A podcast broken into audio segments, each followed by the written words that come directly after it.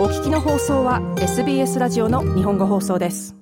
連邦政府が今週スーパーアニュエーションの制度を改正しスーパーアニュエーションにかかる税率を一部引き上げる方針を発表しました。その対象はスーパーアニュエーションの残高が300万オーストラリアドルを超える人です。スーパーアニュエーションに対して適用されている優遇税制を見直し、連邦財政を立て直すことが目的です。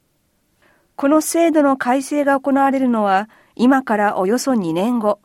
2025、2026年度からです。2025年には総選挙が行われる予定で、労働党政権が次回の選挙で勝利した場合にのみ導入される見込みです。野党の保守連合はすでに次回の選挙で勝ち政権を奪取した暁にはこの制度の改正を取り消すことを約束しています。有権者が敏感に反応する税制の改正。労働党政権は早い時期に方針を示し、選挙で民意を問う戦略を取りました。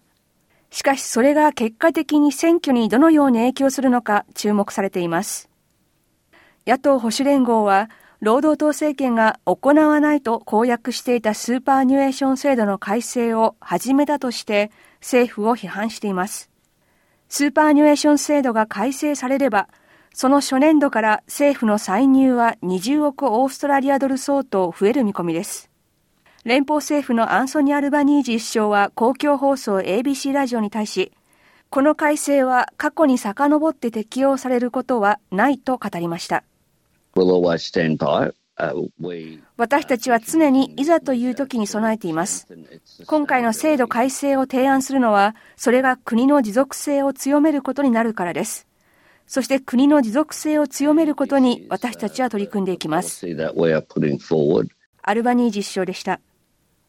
制度の改正でスーパーニュエーションの残高が300万オーストラリアドルを超える人は税率が現在の15%から30%に引き上げられますが、残高がそれに満たない人の税率は引き続き15%となり、変更されません。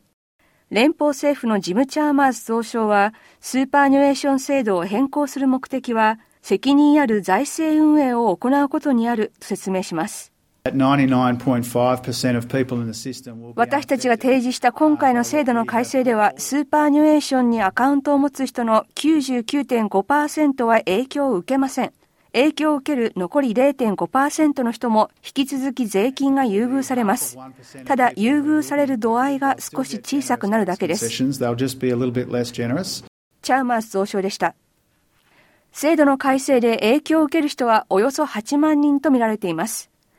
しかし保守連合はこの数は今後増えることになると警告しています。アンガス・テイラー影の増相はこう語ります。この改正は向上心のあるオーストラリアの中間層を攻撃するもので、攻撃だと受け止められるべきものです。これは始まりに過ぎません。労働党のことはよく知っています。彼らは税金をより多く集めようとしているのです。テイラー影の増相でした。さらに野党自由党のピーター・ダットン代表は、労働党政権の提案は不安を招くものであり、オーストラリア人は攻撃されていると言葉を強めます。増相は買い物リスト、いや攻撃リストを手にしており、このリストにはオーストラリアの納税者の大部分の名前が載っているのです。例えば自宅不動産です。自宅へのキャピタルゲイン税について、増相は今朝、その可能性を否定しませんでした。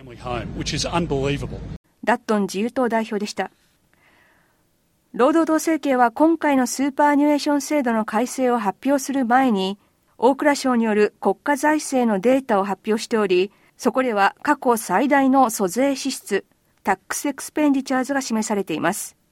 租税支出とは、政府に納められるはずだった税収のうち、税金の免除や控除、優遇税制などによって集められなかった分の金額、ロスのことです。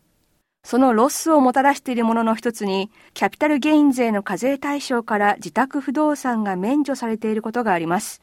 これによって480億オーストラリアドル分の税収を政府が失っているとされています。このキャピタルゲイン税の制度の改正について、チャーマース蔵相はその可能性を否定しませんでした。しかしその後、アルバニージー首相は ABC に対し、自宅不動産に影響を与えることはしないと断言しました。ABC でのリポーターと首相のやりとりです。We are not, we are not going to impact、uh, the family home. Why not? Full stop, exclamation mark. Uh, because we're not going to. スーパーニュエーション制度の改正や自宅不動産に対するキャピタルゲイン税の免除措置など、政治の舞台では今後、オーストラリア社会の高齢化が進む中で、高齢化がもたらす経済への影響が議論の大きな柱となっていきます。SBS ニュースのステファニー・コルセッティとパブロ・ビニアレスのリポートを SBS 日本語放送の平林純子がお伝えしました。もっとストーリーをお聞きになりたい方は iTunes や Google ポッドキャスト Spotify などでお楽しみいただけます。